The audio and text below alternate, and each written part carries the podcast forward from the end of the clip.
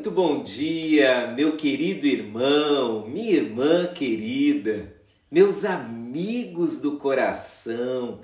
Que bom falar com vocês. É uma bênção nós conversarmos todos os dias. Eu agradeço a Deus por cada um de vocês. Vocês são muito preciosos para mim.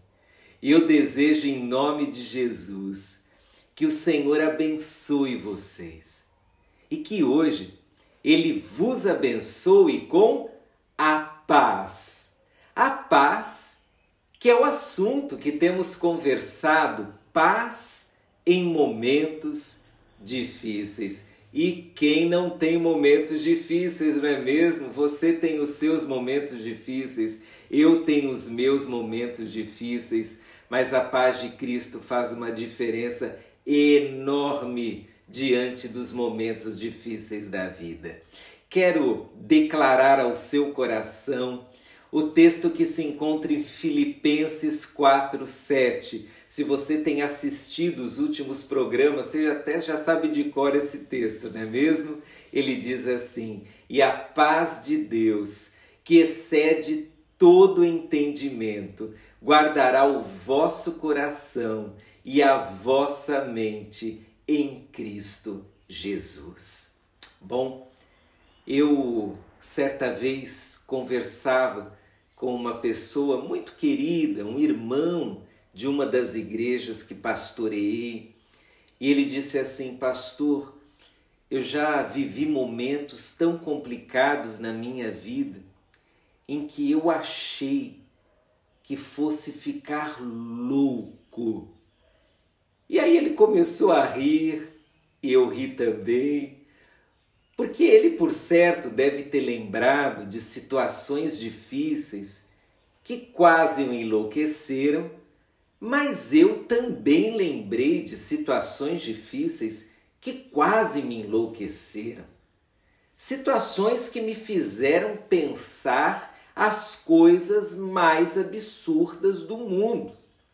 Já passei por situações difíceis na vida em que eu achei, por exemplo, que Deus não me amava. Ou eu achei até que tinha menos valor do que outras pessoas. Seja honesto, você já pensou isso, não pensou? Porque o que acontece quando nós vivenciamos momentos difíceis, situações complicadas na vida? Nós tentamos responder a todas as inquietudes e não conseguimos. Então começamos a formular teses, ideias. E como nós não sabemos de fato por que determinadas coisas acontecem, acabamos formulando teses tão estranhas quanto o fato de não termos as respostas às grandes crises da vida. Bom, a paz de Cristo é maravilhosa porque ela protege a nossa mente quando começamos a pensar e a formular teses e a ter as ideias mais estranhas possíveis, o Senhor vem com a paz dele e ele diz assim: pare de pensar, pare um pouquinho, aquiete a sua mente. Você não pode entender tudo isso. Você não conseguirá administrar racionalmente coisas que fogem à razão. Querido, de fato, nós vivemos momentos que fogem à nossa capacidade de formular respostas e compreender os fatos. E nesses momentos, só nos cabe fazer uma coisa. Sabe o que é? Descansar na paz de Deus.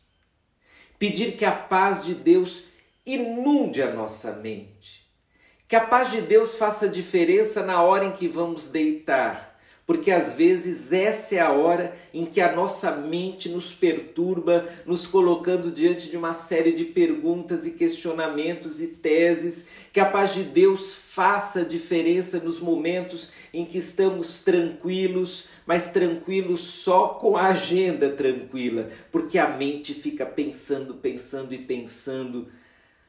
A paz de Deus, ela aquieta a nossa mente e ela nos ajuda a encarar a difícil, mas real situação.